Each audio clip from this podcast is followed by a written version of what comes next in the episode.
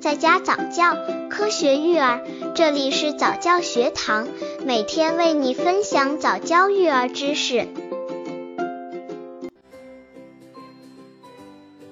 十八，宝宝多大可以吃米糊？吃米糊要注意什么？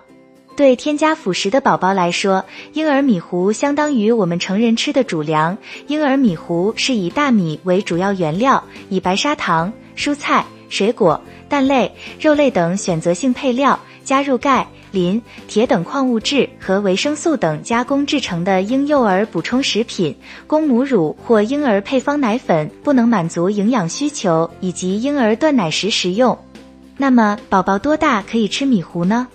刚接触早教育儿的父母，可以到公众号早教学堂获取早教育儿课程，让宝宝在家早教，科学育儿。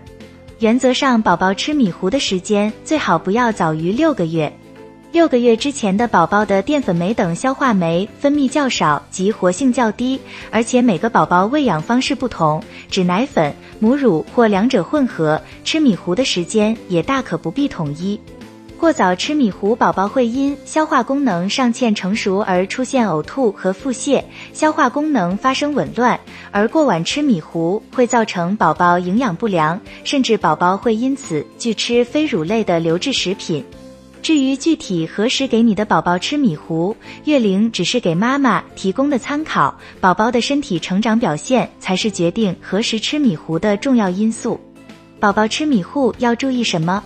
宝宝刚开始接触米糊时，可以冲调的稀一点，慢慢地可以冲调的稠一些。单纯喂米糊不大合理，如果米粉中加有好的蛋白质，营养会更全面些。所以建议米糊和奶粉混在一起冲调。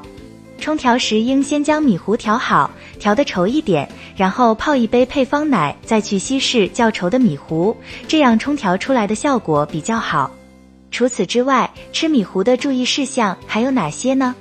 一、四至六个月期间不能让辅食代替乳类，宝宝在这个月龄，乳类还是获取营养的主要来源，其他的辅食只能作为一种补充食品。不要因为想让宝宝吃到更多更全面的食品，而在这个时期减少乳类食品的摄入，这样做可能会引起物极必反的作用。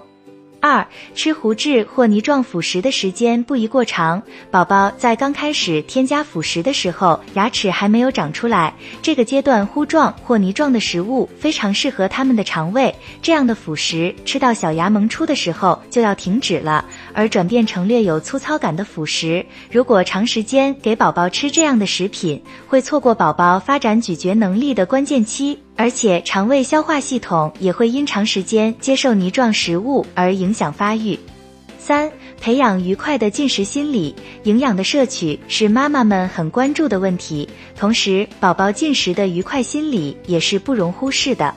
在给宝宝喂辅食的时候，要为宝宝营造一个快乐和谐的进食气氛，挑选宝宝心情愉快的时候，一边喂一边和宝宝说话，让宝宝快乐的尝试新鲜滋味。